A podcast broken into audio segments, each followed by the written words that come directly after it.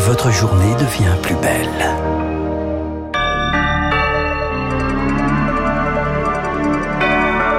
Bonjour et bienvenue sur Radio Classique. Il est 7h30 à la une ce matin, après un mois de juillet déjà éprouvant. Des milliers de pompiers s'acharnent en France contre de nouveaux brasiers. C'est en Gironde et dans les Landes que le feu est le plus étendu et le plus virulent.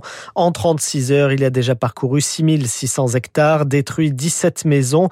10 000 personnes ont par ailleurs été évacuées. La première ministre Elisabeth Borne et le ministre de l'Intérieur sont attendus sur place en fin de matinée. Gérald Darmanin qui demande aux entreprises de libérer leurs salariés pompiers volontaires.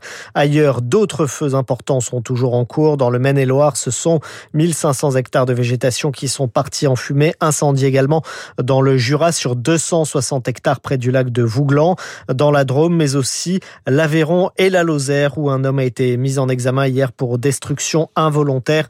Il s'agit du propriétaire de l'engin agricole à l'origine de l'incendie. À l'étranger, un Britannique accusé de faire partie d'une cellule de ravisseurs et d'assassins du groupe État islamique, connu sous le nom de Beatles, a été arrêté au Royaume-Uni.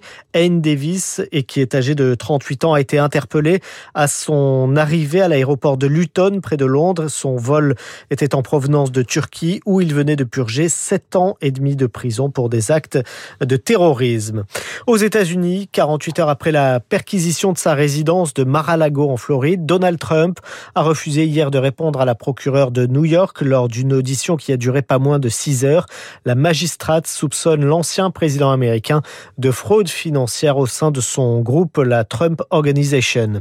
En tennis, le numéro un mondial Daniil Medvedev a été éliminé dès son entrée en lice hier au Masters 1000 de Montréal, battu en 3-7 par Nick Kyrgios et puis élimination dès le deuxième tour, cette fois au tournoi de Toronto pour Serena Williams qui avait annoncé 24 heures auparavant sa future retraite. Enfin, en football, premier sacre de la saison pour le Real Madrid. Le club espagnol du français Karim Benzema a battu hier l'Eintracht de Francfort 2 à 0 à Helsinki.